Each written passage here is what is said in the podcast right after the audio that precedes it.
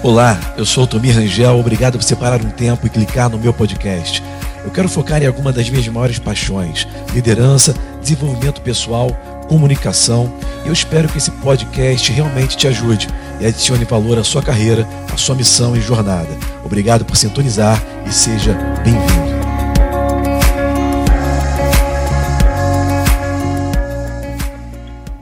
Bom demais, mais um domingo.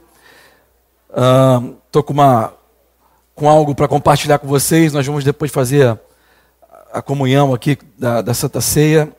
Uh, e é muito interessante, eu quero trazer alguma coisa para vocês hoje que eu estava pensando esse final de semana e, e, as pessoas estão assim, realmente, quando eu falei esse assunto aqui internamente, o pessoal ficou muito animado e a gente está é, botando como se fosse uma nova série, né? Mas de repente a gente vai fazer uma ou dois, duas reuniões acerca disso.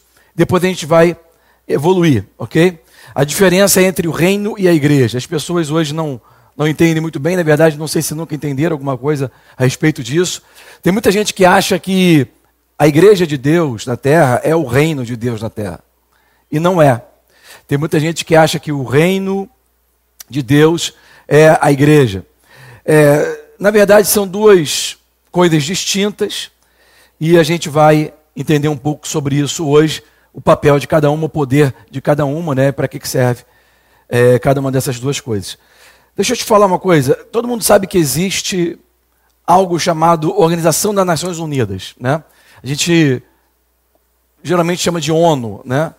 A Organização das Nações Unidas. Ah, a ONU tem um programa. O programa da ONU é um programa para trazer paz mundial. É um programa para trazer a sanidade para o mundo, ok? A ONU, ela já tem esse programa desde a Segunda Guerra Mundial, mas a gente percebe que não está funcionando muito bem, ok? A ONU ela foi criada após a Segunda Guerra, né, chamada da Grande Guerra, né? Quando Hitler decidiu é, invadir e dominar a Europa, e o Japão decidiu explodir Pearl Harbor, né? Pearl Harbor, que era aquela é, base militar americana no Pacífico. Logo ali a gente começou a dar o start da Grande Guerra. Depois do final da Segunda Guerra, o, o mundo estava destruído, acabado, né? Europa, Estados Unidos, tudo abalado, as economias do mundo abaladas, todo mundo destruído, famílias foram quebradas, Homens, maridos morreram, mulheres ficaram viúvas, filhos ficaram sem pais. E foi uma, um grande baque, vamos dizer assim, mundial. E isso foi na década de 40. E então as nações se reuniram e falaram assim: olha, guerra, essa coisa de guerra é uma coisa muito ruim. Não vamos mais fazer essa, esse tipo de guerra no mundo porque causa muito mais problema do que resultado. Então eles decidiram fazer uma organização mundial, uma organização das Nações Unidas. E ali, essa organização que tem sede no, em Nova York, tem outras sedes espalhadas, mas a principal é de Nova York, ok? Essa sede, é, a Organização das Nações Unidas tem o seu, seu programa, e como nós entendemos, desde que houve a Segunda Guerra até hoje, houveram mais guerras do que antes de ser criada a ONU. Perceba que o programa da ONU de paz mundial, de cooperação entre países, de restauração do mundo, não funciona muito bem. Porque está tendo mais guerra desde a criação da ONU do que antes da criação da ONU. Uma coisa que eu acho interessante é que se você for lá em Nova York, naquele prédio onde é sede da, da ONU, né? você vai ver uma grande estátua. E aos pés daquela grande estátua, na base, tem um versículo bíblico. Que está lá em Isaías, profeta Isaías, capítulo 2, versículo 4. Que diz assim: Eles converterão as suas espadas em airados, e as suas lanças em foices. Uma nação não levantará a espada contra outra nação, nem aprenderão mais a guerra. Perceba que eles pegaram esse versículo, colocaram na entrada da ONU, aos pés de uma grande estátua, né? tiraram das escrituras, tiraram da palavra de Deus, só que eles deixaram Deus fora. O plano de Deus não funciona sem Deus. Eles colocaram lá a palavra de Deus, mas tiraram Deus. Sabe, é, ninguém nunca consegue alcançar a paz sem ter o príncipe.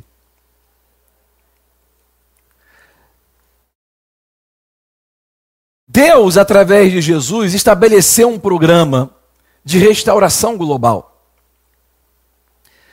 Após a remissão da terra, o plano dele era restaurar a terra através dessa agência,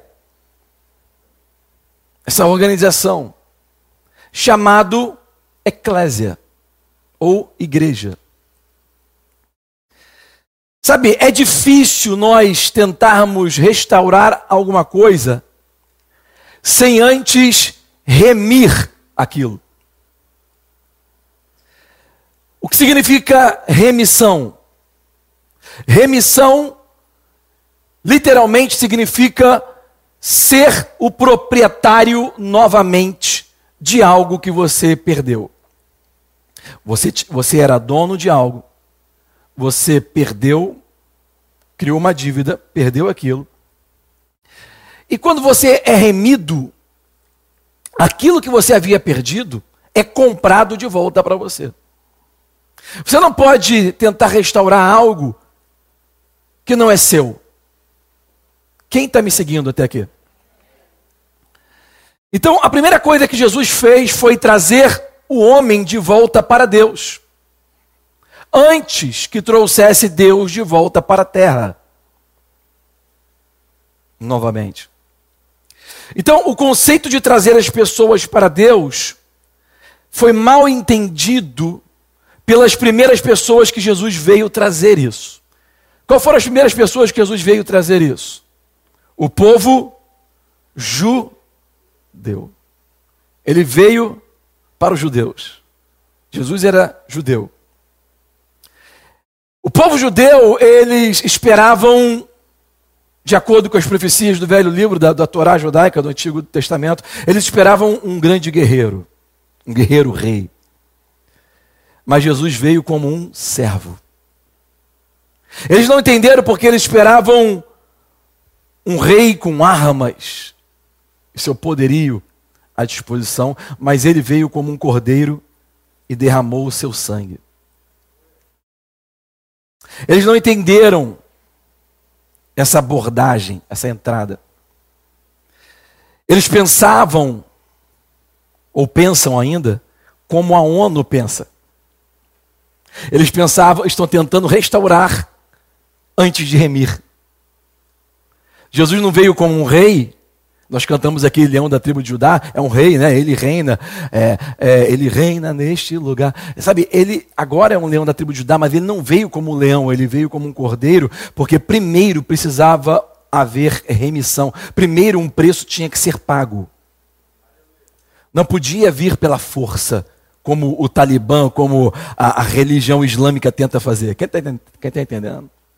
Você não pode forçar. Na verdade, as escrituras dizem: não é pela força nem pela violência, mas é pelo meu espírito, diz o Senhor.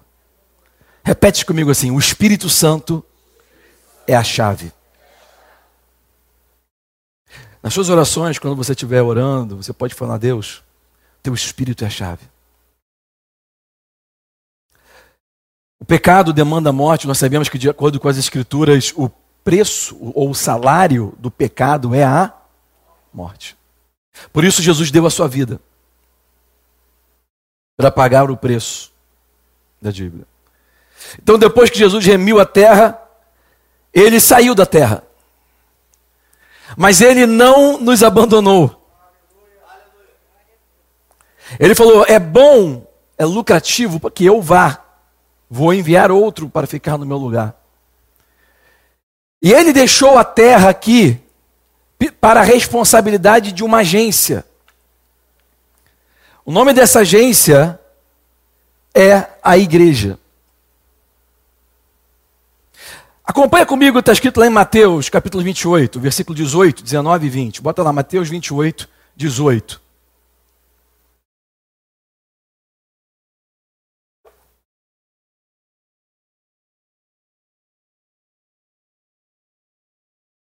Diz assim: Então Jesus aproximou-se deles e disse: Foi-me dada toda a autoridade nos céus e na foi-me dada toda a autoridade aonde? Antes de continuar, deixa eu te falar uma coisa. E eu estou tentando sempre fazer a abordagem desse assunto de uma maneira mais prática possível e mais simples possível.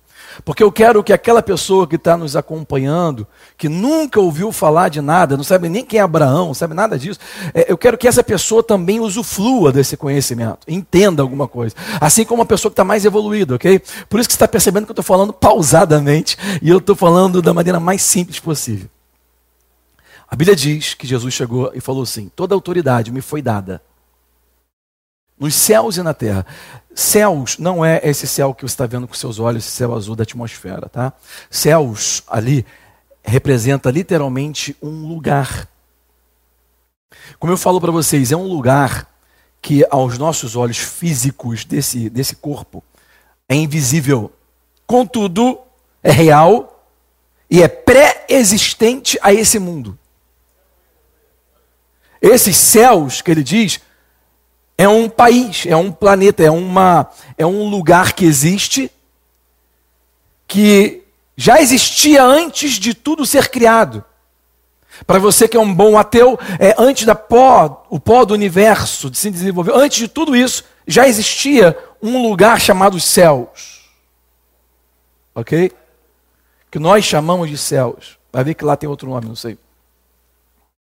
Então, esse lugar é um lugar físico que tem uma materialidade que não é de carbono, é uma materialidade celestial. E por mais que seja divisível aos nossos olhos de carbono, continua sendo real. Ok?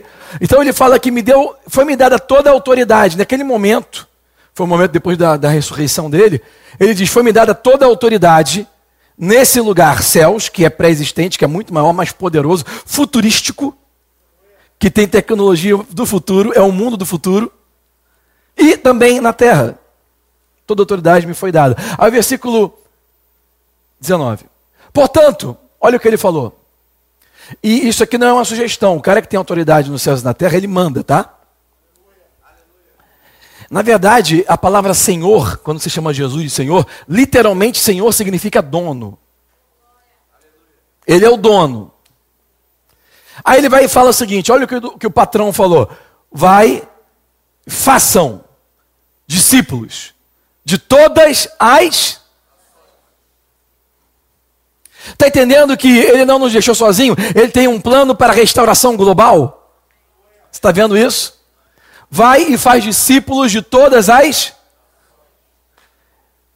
Ele tem um plano antes da ONU ser criada o plano que a ONU tem de restaurar o mundo, de manter a paz com a cooperação entre os países, ok? Aliás, esse plano da ONU de trazer sanidade mental para o mundo inteiro não está funcionando muito bem, porque eles tentaram pegar o que o dono falou, tirou da, do, do livro, só que não te deixaram o dono de fora. Só um adendo aqui para vocês: essa coisa de reunião ecumênica é papo furado. Você nunca vai me ver em parceria com líderes religiosos de outras religiões para tentar paz. Isso não existe. Porque antes de que tudo existisse, existia algo chamado governo dos céus. Ou seja, reino de Deus. E esse reino não se mistura com nenhum outro.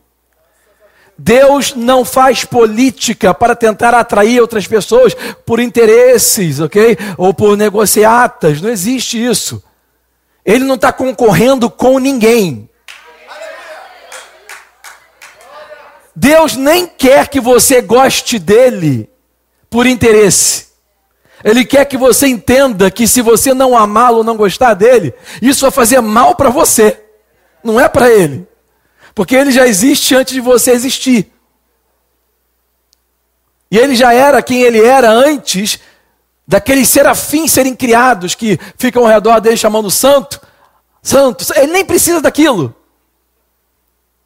Ele criou e cada um tem a sua função, só que ele já era quem ele é antes de tudo ser.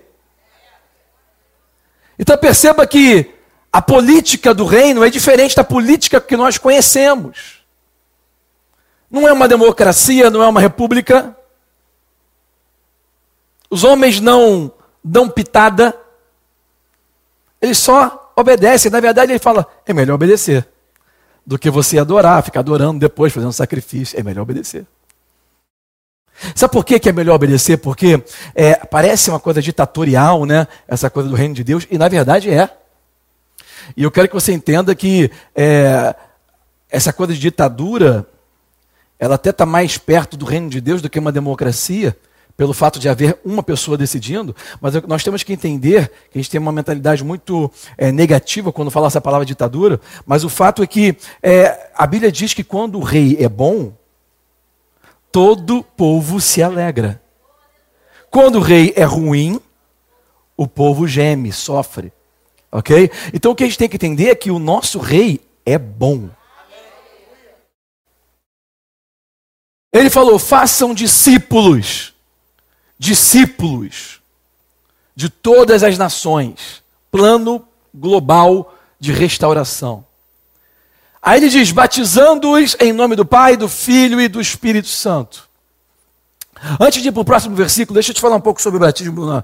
Isso aqui ele está, ele tá, na verdade, mencionando um mandamento que ele deixou. Está aqui o mandamento, é, mencionando acerca do batismo nas águas. O batismo nas águas é uma representação externa de uma aliança que você já fez com o seu líder ok? É uma, é uma representação de que você vai seguir as ordens, vai seguir as regras, vai estar, estar junto na mesma missão, ok? Uh, por isso que Jesus ele, ele deixou João batizar ele, porque estava na mesma missão. João veio para endireitar o caminho dele, estava na mesma missão, estava submetendo aquilo que ele, que ele pregava, ok? Um, o batismo nas águas, na verdade, nada mais é do que uma confirmação de cidadania. É uma confirmação, vamos dizer assim, pública, uma identidade pública, certo? Então uma, é uma identificação pública. É, você já tem a sua cidadania dos céus, quando você recebe a Jesus como o Senhor de sua vida. Ok? A Bíblia diz em 2 Coríntios 5, 17 que as coisas velhas se passaram, acho que tudo se fez novo né, no seu homem interior. Só que a identidade vem no batismo. Você pega a identidade pública, todo mundo está vendo, pá, pum, é uma representação que você morreu para o mundo, está, está vivo para o reino de Deus, ok? Então, é apenas uma identidade pública. Automir, se eu não for batizado nas águas, eu, eu não vou para o céu? Vai. É, o batismo é um mandamento para você ser identificado publicamente de maneira notória, só isso. Mas a aliança você já tem através de Jesus, ok? Até porque aquele, aquele ladrão que estava do lado de Jesus na cruz, naquela outra cruz sua, do seu lado, ele não foi batizado, ele foi direto com, com o dono para o reino, entendeu? Vamos lá. Jesus, então, ele nos fez mandatários. Por exemplo, é, eu tenho uma empresa, uma empresa que trabalha na indústria tal. Uma empresa muito grande e eu quero vender a minha empresa. Qual é o, qual é o procedimento, vamos dizer assim, profissional, para você valorizar, precificar e vender melhor a empresa? É através de um mandatário. Pode ser uma boutique de M&A, pode ser um grande banco, ok? Esse mandatário é alguém que você vai eleger para que venda a tua empresa no mercado. Para fazer o trabalho de marketing, de atrair clientes, atrair interessados, precifica, valoriza. Perceba que o mandatário é aquele que tem a responsabilidade para vender, para uh, precificar, valorizar, causar interesse. Esse mandatário, vamos dizer assim, eu, eu peguei aí um banco, um grande banco, e esse banco vai ser o mandatário. Ele vai fazer todo esse trabalho para mim. Jesus tem algo para oferecer. E ele deixou um mandatário para oferecer isso para as pessoas, para causar é, interesse, para fazer um marketing daquilo que ele tem que se chama governo, reino dele. O mandatário é a igreja. A igreja é uma agência de merge and acquisition. Amém? É uma, uma agência de fusão e aquisição. Quem está me seguindo? Através da igreja acontece fusões do homem com Deus e acontece a compra do homem através do sangue de Jesus. Quem está me seguindo? O reino de Deus trata-se ou resume-se em influência. Influenciar e trazer o mundo de volta para Deus. Então a igreja, como conhecemos, ela é composta por criaturas que foram remidas. Uh, Mateus 25, versículo 34, coloca lá para mim, por gentileza. Ainda no Evangelho de Mateus, capítulo 25, versículo 24. Diz assim: Por fim, é, veio o que tinha recebido. Não, é Mateus 25 que eu falei? É 34, versículo 34. Isso. Então o rei dirá aos que estiverem à sua direita: Venham, benditos do meu Pai, e recebam como herança o reino. Recebam como herança o reino, que foi o que? Preparados, que foi preparado para vocês desde a fundação do mundo. Perceba que o reino de Deus não é a igreja, o reino de Deus ele é pré-existente, o reino de Deus já existia antes da igreja. O reino de Deus, ele já era real. E não havia necessidade de igreja. O programa de Deus, o governo de Deus já existia, desde a antiguidade passada. E a igreja nunca existiu. Uma coisa que eu acho interessante, eu não sei se eu vou, eu, eu escrevi aqui, eu acho que eu vou agora pular aqui algumas coisas. Uma coisa que eu acho interessante é o fato de que Deus, você vê na Bíblia, né? Em Gênesis, quando Deus ele vai refazendo as coisas de capítulo 1, né? Disse Deus, haja luz, houve luz, disse Deus, haja reino, e as coisas começaram a criar, né? Um, toda vez que acontecia isso, né, e ele falava que era um dia, e ele descansava para o outro dia continuar, a Bíblia deixa registrado de uma maneira que a gente possa entender. E no final ele falava: Isso é bom, isso é bom. E no sexto dia, quando ele criou o homem, né, o ser humano, a agência ser humano, que seria o mandatário do mundo, quando ele criou o homem, ele disse: Isso é muito bom. E uma coisa que eu acho interessante, que ele não falou que era muito bom a igreja. Não existia apóstolo, profeta, evangelista, pastor, mestre. Não existia nada disso. Não foi isso que ele chamou muito bom.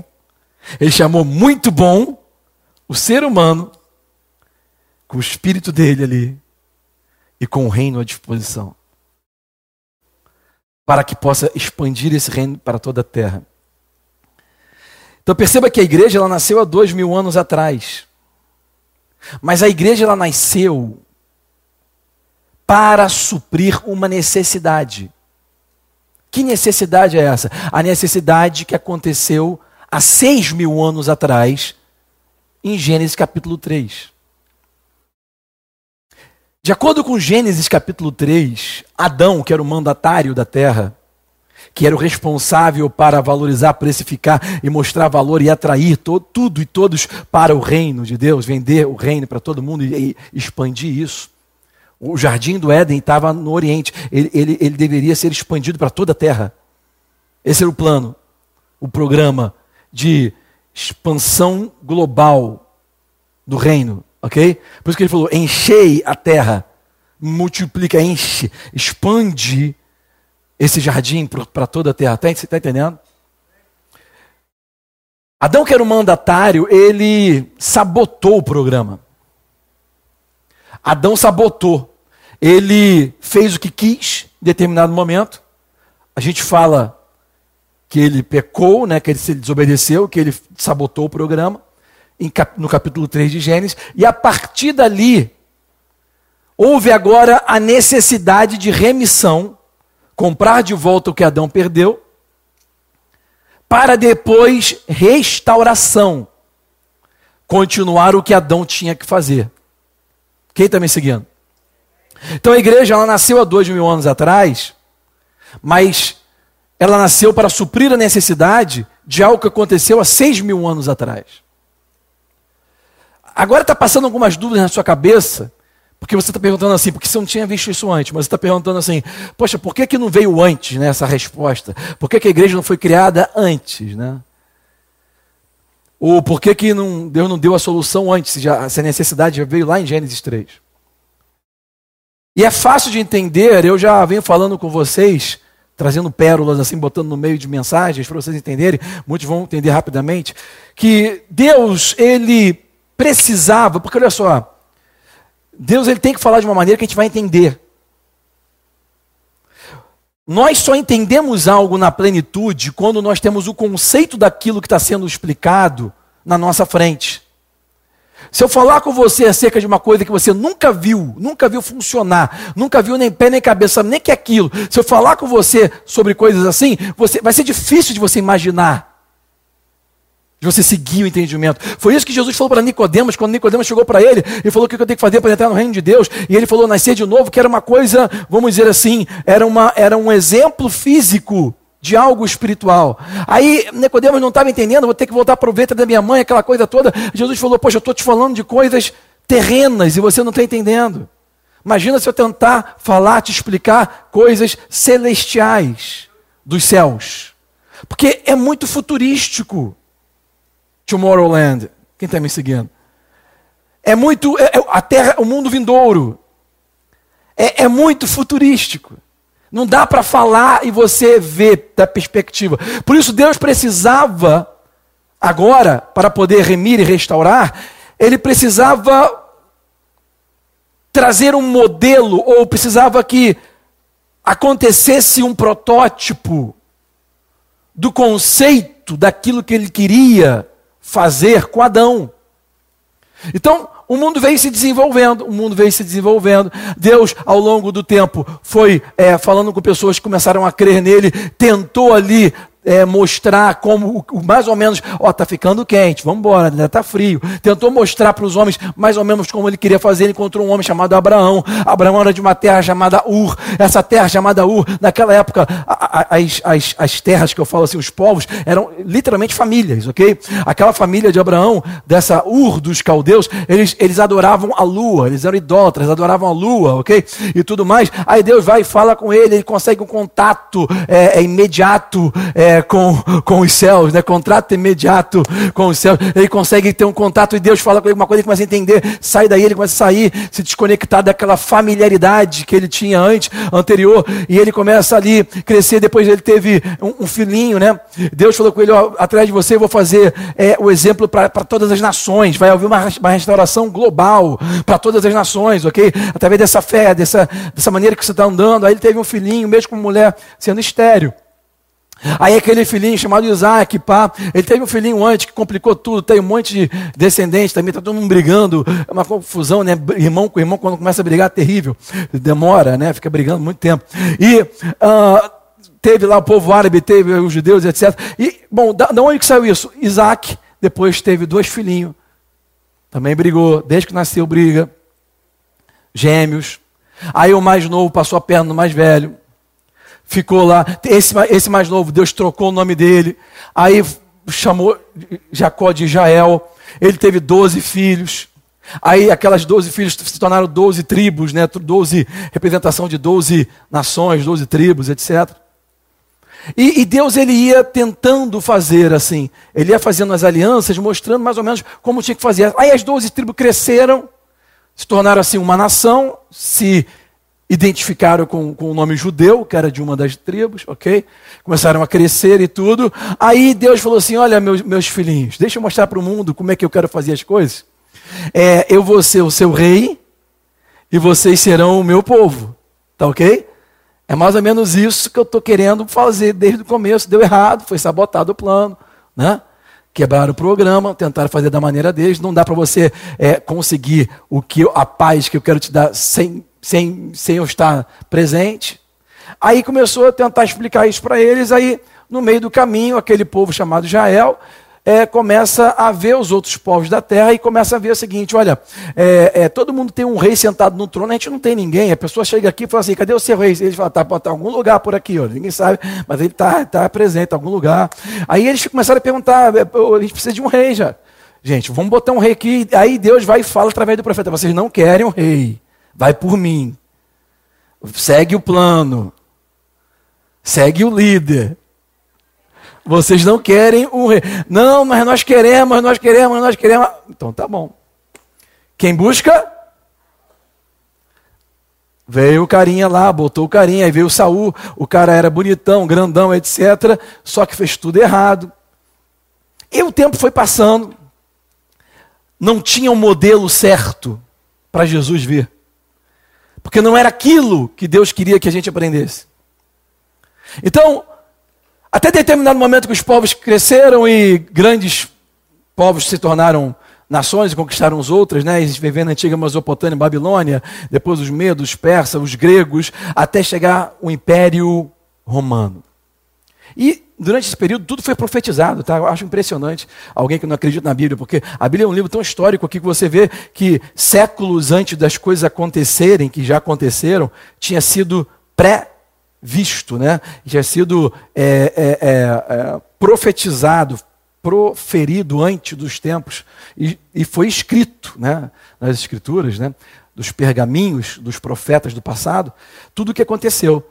Né? até mesmo pelo Daniel lá na Mesopotâmia antiga, no reino de Babilônia, com o rei Nabucodonosor, quando Nabucodonosor teve lá uma, um sonho que esqueceu do sonho, mas estava incomodado. Além de Deus revelar o sonho, ele ainda deu a interpretação. E lá ainda tem já tudo bem esquematizado de tudo que aconteceu na história, que vem lá do Oriente, passa pela Europa até chegar aqui os confins da Terra, que é Brasil, por exemplo, Argentina, Venezuela.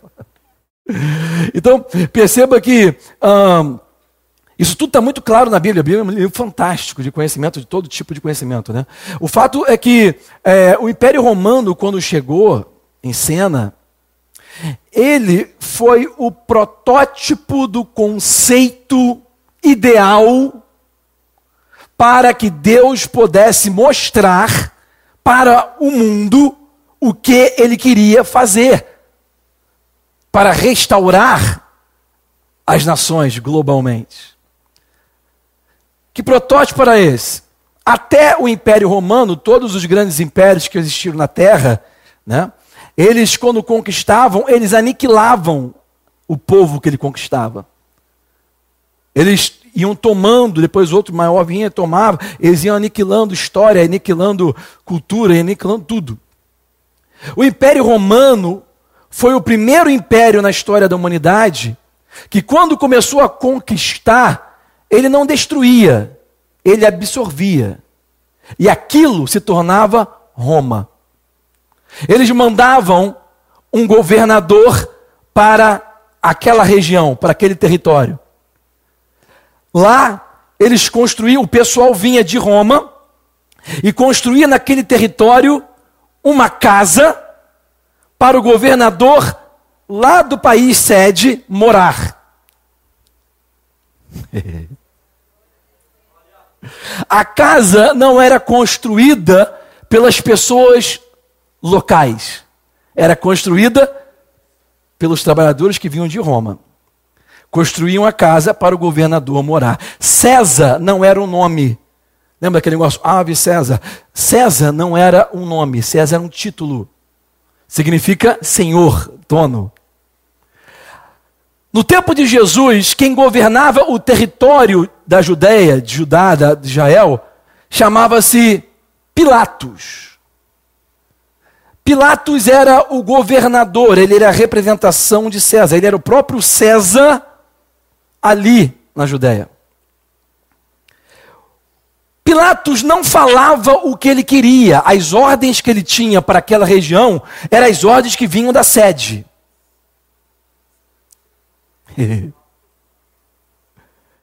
Mas tudo que Pilatos decidia era como se César tivesse decidindo. Ele tinha poder para a vida e para a morte, tinha poder para julgar, para, para tudo. Lá em Israel, na época de Jesus, existia lá o reizinho deles lá, chamado Herodes, né? a organização judaica, mas acima disso tudo estava, acima dessa religiosidade estava o império. Quem está me seguindo? Esse era o protótipo que Deus queria mostrar para restaurar o mundo. Hoje, nós temos um país sede chamado Céus. A gente nunca foi lá. Alguém já foi lá? eu, acho interessante o seguinte: imagina Portugal quando conquistou Brasil, né? a terra de Vera Cruz, a terra de Santa Cruz, Brasil.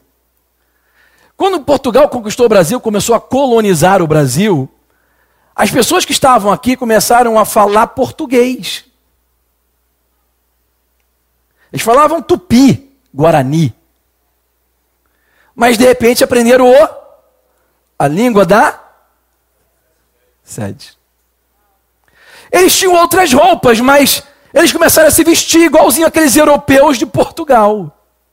Estavam os babados aqui, roupa ali, né, o cabelite. Eles começaram a falar português, com roupas de Portugal, só que ninguém nunca tinha ido em Portugal. A gente fazia tudo igual os portugueses. Comia as comidas de Portugal as barrigas de freira, sardinhas, comia tudo.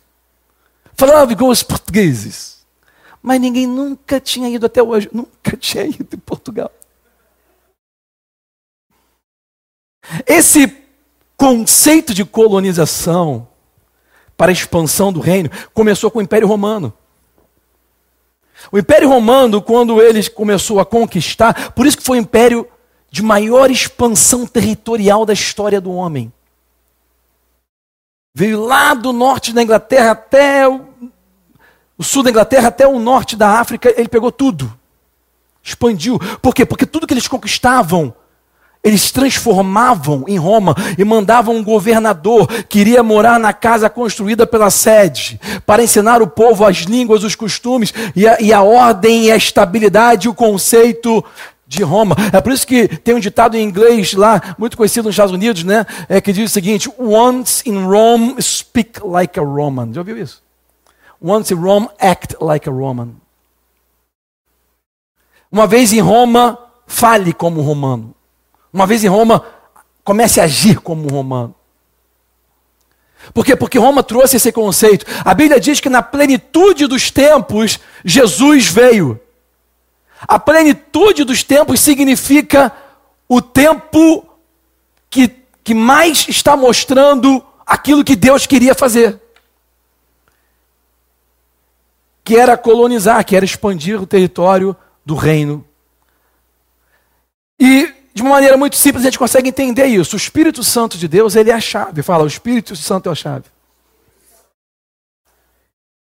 Só que para ele poder vir, para um governador da sede vir, o governador tem que morar numa casa que não pode ser feita pelas mãos das pessoas locais. Como está escrito, ele não veio habitar em templo feito por mãos de homens. O templo tinha que ser feito pelo pessoal da sede. Por isso ele habita aqui. Quem sabe que o corpo foi feito pela sede?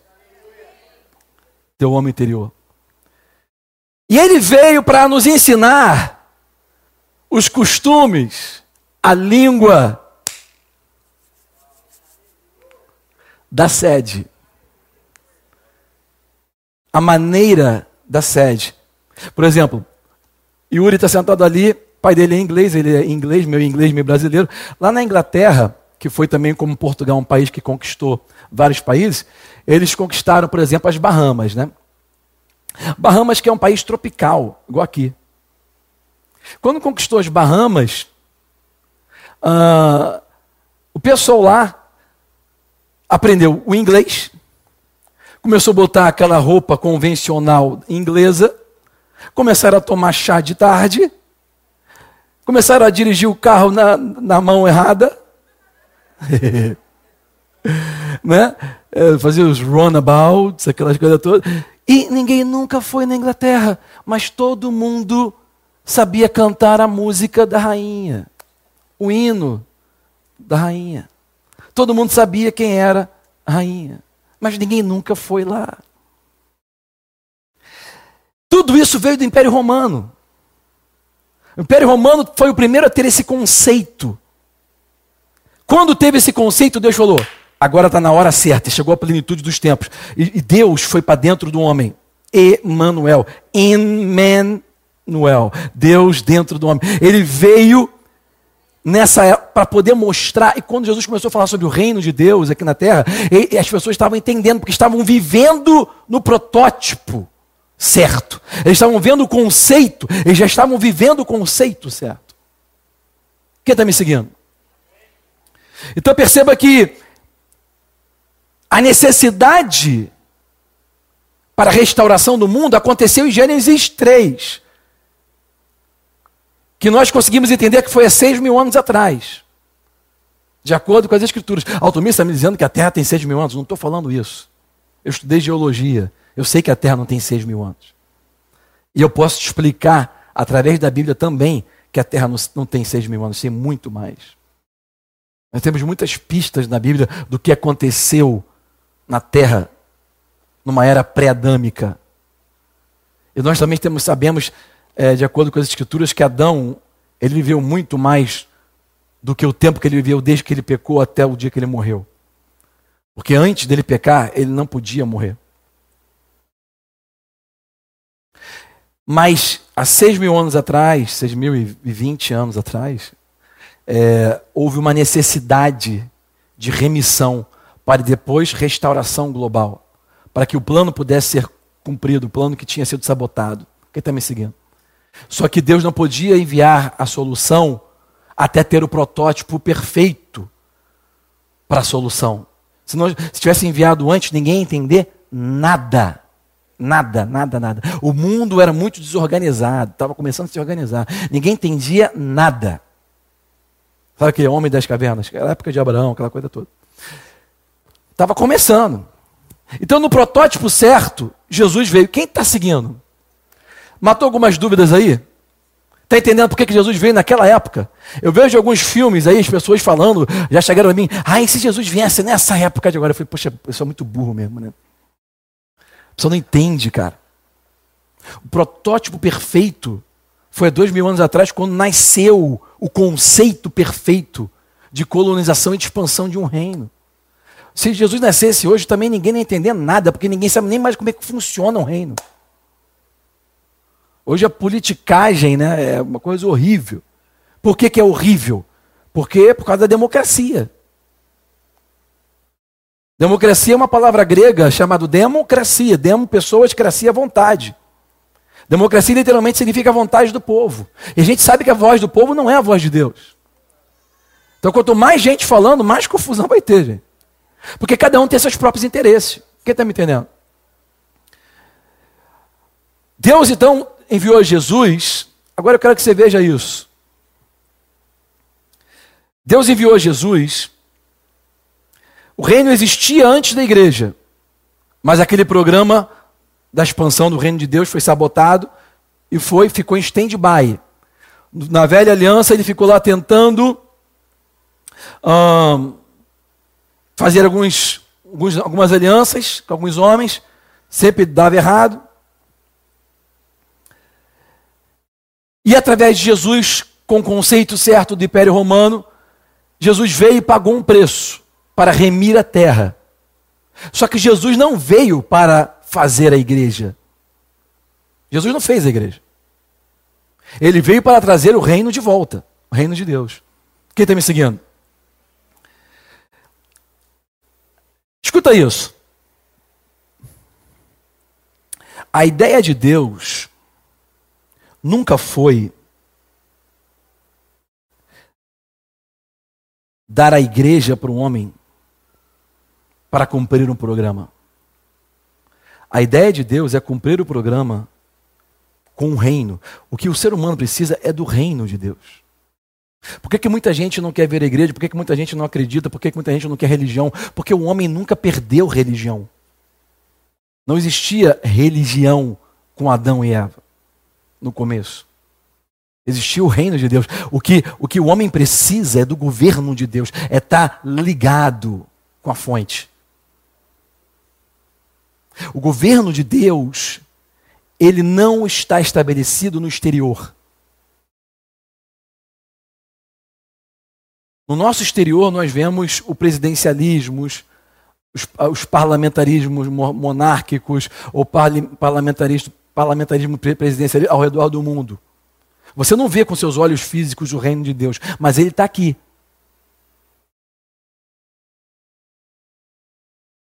Porque o reino de Deus não vem com forma aparente. Perceba, o reino de Deus é um reino interno. Deus nunca planejou para o homem ter um reino externo para governar ele. Você tem que ver isso. Se você vê isso, Deus nunca planejou, nunca quis que nós fôssemos governados por um reino externo.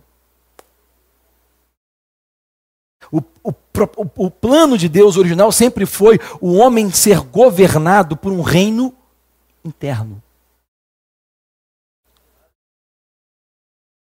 O reino de Deus não é comida nem bebida, mas é paz, alegria no espírito, no homem interior.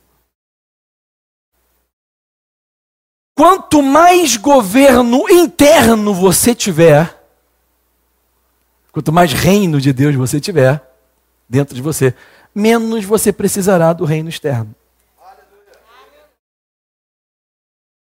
Por que, que as pessoas estão brigando pelo reino externo na política? Porque está sem reino interno. Por exemplo, vamos dizer que amanhã o Congresso Nacional do Brasil, Câmara dos Deputados e Senado, aprove uma lei para legalização de drogas, vamos dizer. Que vai, que, o que isso vai mudar a nossa vida?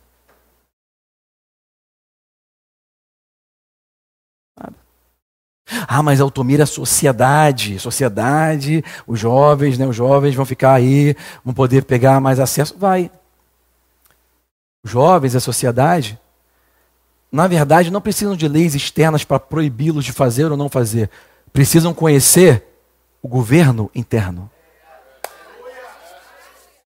Porque se você tiver um governo interno, você não precisa de lei externa para dizer o que você pode ou não pode. Pode falar, a droga está liberada. Para mim, ó, existe um governo interno. Existe uma autoridade interna, existe um equilíbrio, existe paz, alegria no meu homem interior. Pode liberar aborto, pode liberar droga, pode liberar tudo. Libera tudo. Libera o diabo. Já liberou o PT? Libera o diabo, irmão. Não vai mudar nada a minha vida. Existe um governo interno. Quem está me seguindo? Aliás, deixa eu te falar uma coisa. Jesus, de acordo com a Bíblia, ele destruiu o diabo. Destruiu toda a corja das trevas. Sabe essa coisa de filme de terror? Isso é uma piada que existe, cara. É filme de comédia. Onde aquelas trevas têm poder? Tem poder nenhum. E outra coisa, o reino de Deus, quando veio para a terra de volta, ele não veio nem brigar com isso. Ele é tão estável. Você não entendeu o que eu falei? Eu vou falar de novo. O reino de Deus é tão estável que ele veio numa época que está cheio de governadores, leis, etc. As pessoas tudo fazendo uma de coisa, o diabo solto e não está nem aí. Voltou, Jesus falou: arrependei-vos Ou seja, muda a tua maneira de pensar, porque o reino chegou. O reino está voltando. E ele não veio para brigar com ninguém, ele não veio, não, o diabo que saía correndo, eu sei quem você é, etc. Porque, todo mundo, porque não tem conversa. Está entendendo por que, que não existe essa coisa de ecumênico, ecumenismo, sei lá? Não existe. O reino de Deus não, não dá mão para ninguém. Essa, ah, não, temos que buscar a paz. Não, não, não, filho. Isso aí é o projeto da ONU de paz. O projeto de, do reino de paz, Jesus falou com ela: Você pensa que eu vim trazer essa paz? Não, eu vim trazer guerra, espada, dissensão. Eu vou separar no meio da família, ok? O que, que ele está querendo dizer com isso? Ele está querendo dizer o seguinte: olha, trevas e luz não tem conversa, não tem papo. Se é tudo escuro aqui, se acender um fósforozinho, já é, ali onde tiver a luz, vai, a treva não vai conseguir tapar. Não, não, não consegue, está entendendo? Não tem como. O reino não, não conversa com ninguém, não está brigando com ninguém, mas também não conversa com ninguém. O fato é que esse reino ele é interno. Então, quanto mais você tiver o governo interno, menos governo externo você vai precisar. O reino se trata de influência. Nós somos os mandatários hoje, nós chamados igreja, somos os mandatários a influenciar o mundo com esse governo. Mas você não está brigando com ninguém, não, irmão. Eu não estou brigando com ninguém porque o, meu, o, o reino que eu faço parte, ele é muito estável. Ele é muito mais. A tecnologia é muito mais avançada. Escuta isso, o reino de Deus nunca teve e, e deixa, eu fazer, deixa eu fazer essa separação aqui para você ver. É, é, a gente tem na Bíblia reino de Deus e reino dos céus. O pessoal daqui da igreja já sabe a diferença, mas eu vou explicar para vocês. O reino dos céus é literalmente é, o exemplo do lugar, ok? Onde Deus está sentado com o seu trono, onde está tudo lá em plena ordem, controle e estabilidade total, onde as ruas são de ouro, ok? Onde não há, há fome, onde não há guerras, onde não há tristeza, eh, só paz e tranquilidade. E o reino de Deus? O reino de Deus é uma maneira de operação, como Deus reina, como Deus administra, certo? É a maneira como nós é, somos influenciados pelos céus, através da maneira de Deus reinar. Quem está me seguindo até aqui? Uh, o fato é que o reino dos céus ele é tão estável, gente, é tão maneiro isso. O reino dos céus é tão estável que o único dia que teve um cara que se rebelou lá Teve um carinha que saiu daqui, chamou ali a terceira parte do céu, que era a pessoa que trabalhava para ele, convenceu, vamos lá em cima, vamos, vamos tocar terror, vamos tocar terror, vamos. Bateu e caiu. Quando chegou na porta, Jesus falou assim: Eu vi Satanás caindo do céu como um raio. Olha o que Jesus falou. Está escrito na Bíblia isso. Eu vi o diabo cair na terra como um raio. Vou falar de novo. Olha o que Jesus disse eu vi. Olha, ele falou que viu. ele, ele, ele nem guerreou. Ele estava lá tranquilo no palácio. Aí, de repente ele vê o carinha subindo. Pum! Ele viu. Jesus nunca nem nem falou com o diabo, nem, nem brigou. Chegou, Miguel, aí falou. Acabou com Lúcifer em um segundo.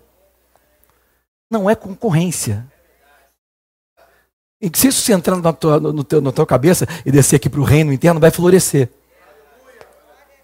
Não é concorrência, tá entendendo? Você tem a autoridade delegada de um reino invisível acima de todas as coisas, em qualquer lugar que tu botar teu pé, onde tu for, você tem uma autoridade delegada, isso é um mandato que vai trazer responsabilidade. A igreja, ela não é o reino, a igreja é o mandatário do reino para trazer de volta para esse mundo, responder as perguntas desse mundo.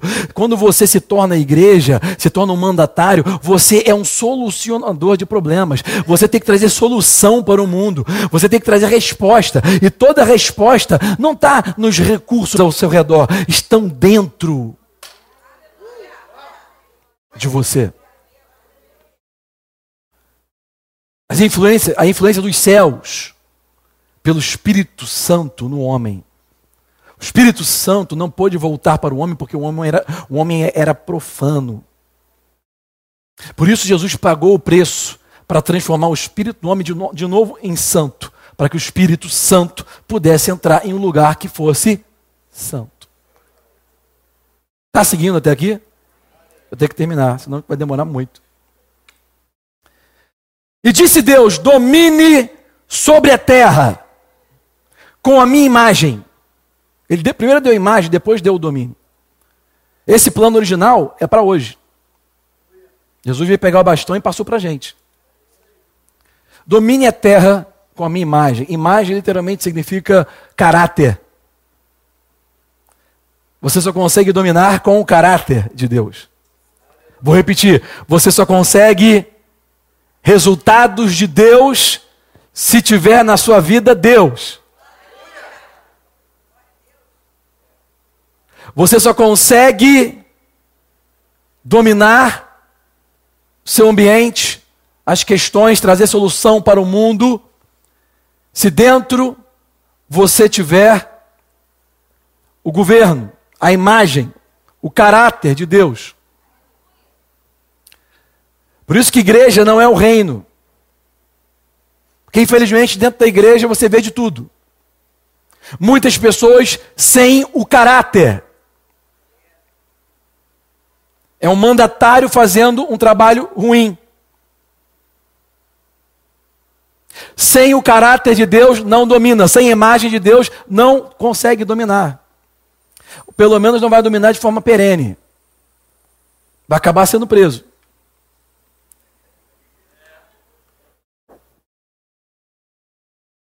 Espírito Santo é a chave, fala, o Espírito Santo é a chave é a chave direta com os céus. Por isso, a ONU falhou e eu profetizo: a ONU vai continuar falhando.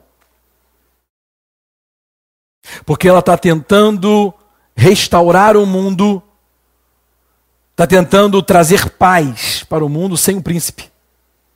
Engraçado que o próprio Deus ele se identifica na Bíblia, está lá em Isaías, né? Dizendo que ele é o príncipe da paz. E as pessoas querem a paz sem o príncipe. Você não vai conseguir resultados de paz sem o príncipe. A nossa fé não se baseia em um livro, a nossa fé se baseia em um homem. Deus, homem. A Bíblia é Ele próprio. A letra, ou o verbo que se fez carne. Então ninguém consegue representar Deus na terra sem ter o Espírito Santo. Por quê? Porque ninguém consegue representar um país sem ter contato com Ele. Você precisa ter contato com o país de origem para representar aquele país. Muita gente falando em nome de Deus tem contato com Deus. Da mesma, forma que, da mesma forma que o diplomata precisa ter contato com o país que é o, que é o chefe dele, nós precisamos do Espírito Santo para ter o contato com os céus. O objetivo de Jesus, então, preste atenção nisso, não foi curar o enfermo, não foi fazer milagre, nem subir ao cavário, nem morrer na cruz. O objetivo de Jesus não foi derramar sangue, nem ressuscitar. Isso não foi o objetivo. Tudo isso foram meios para um fim. O fim, o objetivo dele era trazer o reino de volta. Quando ele fala, eu vim para trazer vida, e vida com abundância, e a palavra grega é zoe, o tipo de vida de Deus, a natureza de Deus, ele está dizendo o seguinte: eu vim para restabelecer a vida do reino na terra.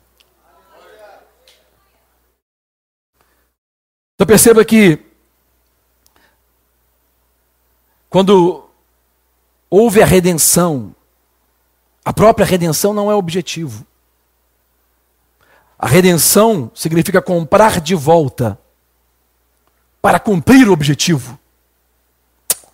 Deixa eu dar um exemplo. Eu escrevi um exemplo aqui, vou estar terminando agora. Eu sempre morei em casa, né? Minha mulher sempre gostou muito de jardim. Nosso jardim é lindo. Rebeca gosta dessas coisas, fica lindo. Mas imagina um jardim abandonado, você não consegue cortar grama, a grama está crescendo, por quê? Porque você tinha um cortador de grama muito bom. E aquele cortador foi roubado. Depois de dois mil anos, alguém vem e fala para você: o seu cortador está comigo. Aí você fala, pô, meu cortador de grama, cara, o meu cortador de grama, meu, meu jardim está horrível, a grama está crescendo, não sei mais o que eu faço, cheio de erva daninha, cheio de ambrolhos, aquela coisa toda. É o meu, eu preciso do meu cortador. Você pode me dar? Não. Três mil reais. Eu te vendeu o cortador. Aí você vai lá e compra o cortador. Comprou o cortador de grama por três mil reais. Você precisava ser de novo dono do cortador de grama. Você precisa reobter, ser de novo o proprietário daquele cortador de grama. Você não ia conseguir restaurar o seu jardim se você não fosse o dono daquele cortador de grama de novo. Você vai lá, paga o preço por aquele cortador de grama e você pega o cortador de grama e bota numa estante e começa a adorar. Ah, meu cortadorzinho querido. Eu gosto muito de você. Meu cortador de grama, você é tudo para mim. Meu cortador, eu te amo. E o meu favor para a sua vida, eu vou, eu vou deixar você aqui, meu cortador. Eu vou, você, ah, eu sou, eu sou muito bom. Eu vou deixar você aqui, ó. Eu vou, eu vou passar um óleo, vou deixar você aqui tranquilão, bonitão. Você é meu cortador do meu coração. É a menina dos meus olhos. Você é meu cortador que eu amo, que eu paguei. Você é meu de novo. Eu te amo. Enquanto isso, a grama está crescendo. Erva daninha para tudo quanto é lado, tudo se acabando. Por quê? Porque o contador está na estante, como se fosse um troféu. Eu falei para os líderes ontem aqui: Deus não te salvou para te colocar como um troféu de santidade na estante. Tem um propósito para recomprar você. O preço foi alto. E ele pagou para que você pudesse, sabe, no caminho, quando ele está pegando o cortador, ele já parou no posto para botar gasolina. Para quando chegar no jardim, botar o cortador para trabalhar, filho. Tem muito trabalho para fazer e tem pouca gente para fazer. E essa área é grande. Eu vou botar o cortador para cortar tudo rápido e botar ordem de novo no meu jardim. Você viu a igreja agora o que, que é? Quem conseguiu enxergar? Aquilo que nós chamamos de igreja, ela não foi eleita para se tornar algo separado e ficaria. Não, não, não, não, filho. Deus, Deus te salvou para você trabalhar, meu camarada. Para você expandir o reino, o reino invisível, interno.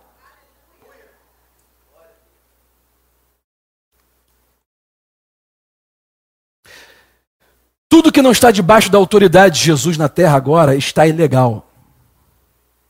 Nós lemos: Foi-me dada toda a autoridade nos céus No céu está tudo em ordem. Continua em ordem. Tudo que não está debaixo da autoridade de Jesus nessa terra está ilegal. Eu falei para vocês, e eu não concluí o pensamento. Jesus ele destruiu o inferno, destruiu o, o diabo e a concorrência para ele. Mas a pergunta que eu faço para vocês é a seguinte: por que, que o diabo ainda está aí se ele foi destruído?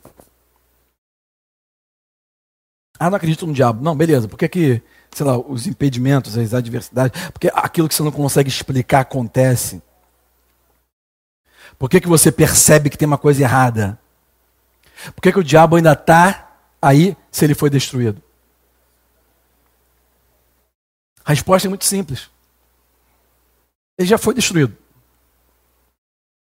Se ele está aí, te incomodando, alfinetando, rugindo como um leão ao redor, buscando quem possa tragar, se ele está tentando matar, roubar e destruir ainda, Deus está tudo debaixo da autoridade de Jesus, nos céus e na terra. Se Jesus permitiu, é porque ainda tem até um propósito para ele. Eu enxergo o diabo como um personal trainer.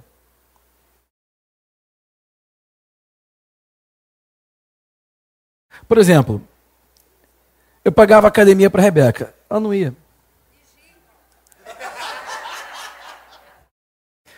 Aí agora eu botei uma personal trainer.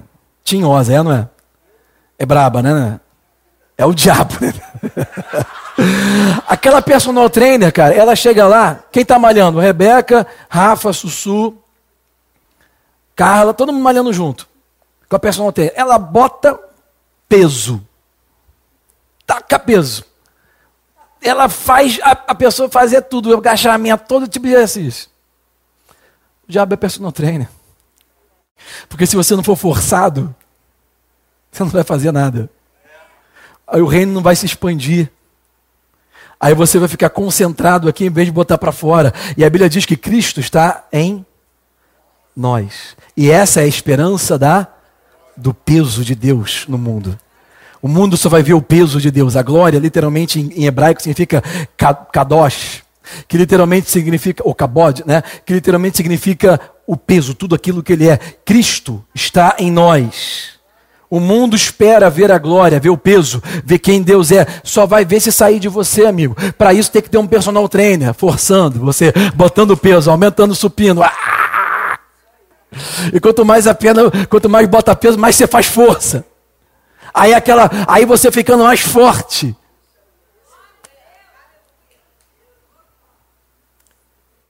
Sabe, muitas vezes a gente, a gente na verdade a gente cresce com os problemas que a gente enfrenta. Eu sempre costumo dizer que o seu melhor professor é o seu último erro. Quando, quanto mais dói, mais você aprende. Eu lembro disso, minha mãe só usava aquela, aquela varinha de goiaba. Eu lembro bem disso. Quanto mais dói, irmão, nunca mais eu esquecia. Nunca mais. Minha mãe pequenininha, fraquinha, eu estava um monstro, com 21 anos já era um grandão, fortão. Minha mãe pequenininha já olhava para mim assim. E eu já obedecia na hora. Porque quando, quando doía. Aquilo que eu sempre falo, né? quando a dor de mudar foi menor do que a dor de continuar o mesmo, você muda. Na verdade, é, o personal trainer ele está liberado para ficar aqui por um tempo. Então você tem que aproveitar para ficar mais forte. A gente, às vezes, tenta proteger os nossos filhos, né? Quanto mais você tenta protegê-lo, não deixar ele passar, às vezes, por coisas para ficar mais forte, você está criando uma pessoa mais fraca. Deus, a maneira de Deus de proteção, muitas vezes, é permitindo você passar por muita coisa. Não porque Ele não te ama, mas porque Ele quer ver você forte. Você está forte hoje porque você passou por muita coisa. Por que, que você está impedindo do seu filho passar? A palavra de Deus serve para nos edificar, mostrar, mas a gente só aprende levando lambada, filho. E Deus às vezes permite mesmo, deixa você para os seus próprios desejos. Certo? A igreja ela tem a autoridade do reino, o reino é um lugar de ordem, tudo está estável no reino. A pergunta que eu faço para você é o seguinte: o que não está em ordem ao seu redor? Esse é o trabalho que você tem. A igreja tem o trabalho de colocar o jardim em ordem. O que, que não está em ordem ao seu redor? Entenda, igreja não é se reunir num prédio e fazer obra social só. Igreja não é só cantar, tocar e ter um momento agradável.